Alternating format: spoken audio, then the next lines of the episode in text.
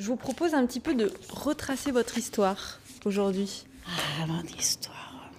Alors, si on commence par le début, où est-ce que vous êtes né et en quelle année? À Millau, en 1929. Et je suis la petite. Parce que ma sœur avait 13 ans et demi de plus que moi et mon frère 15 ans. Dans l'Aveyron, on appelle ça une répapiade.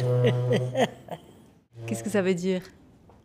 D'un coup, on a perdu la tête. On répapie. Mais j'ai grandi.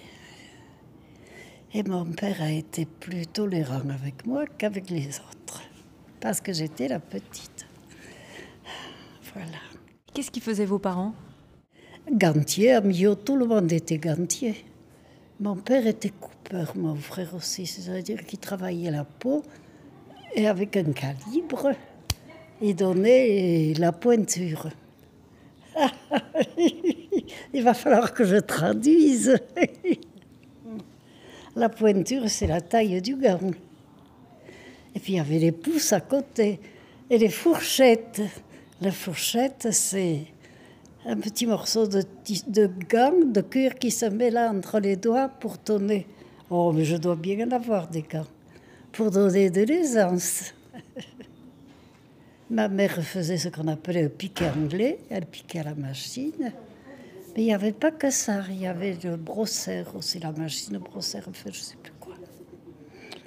Et c'était alors c'était quoi les marques pour lesquelles on travaillait euh? Eh bien, il y avait Jonquet, Estrée et Buscarlet, les grosses usines. Voilà. Ah ben oui, mais moi j'ai été élevée parmi les gantiers. Ou en 36, il y a- les gantiers ont fait grève six mois. Vous vous rendez compte Six mois. Et ça, c'était en 36. Je m'en souviens, j'étais petite. Et puis il y avait des manifestations, beaucoup de manifestations en ville. Eh bien, contre les patrons, qui leur donnaient pas assez de travail, sans doute.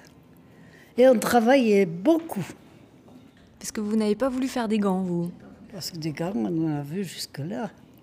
Et puis ça travaillait beaucoup moins aussi.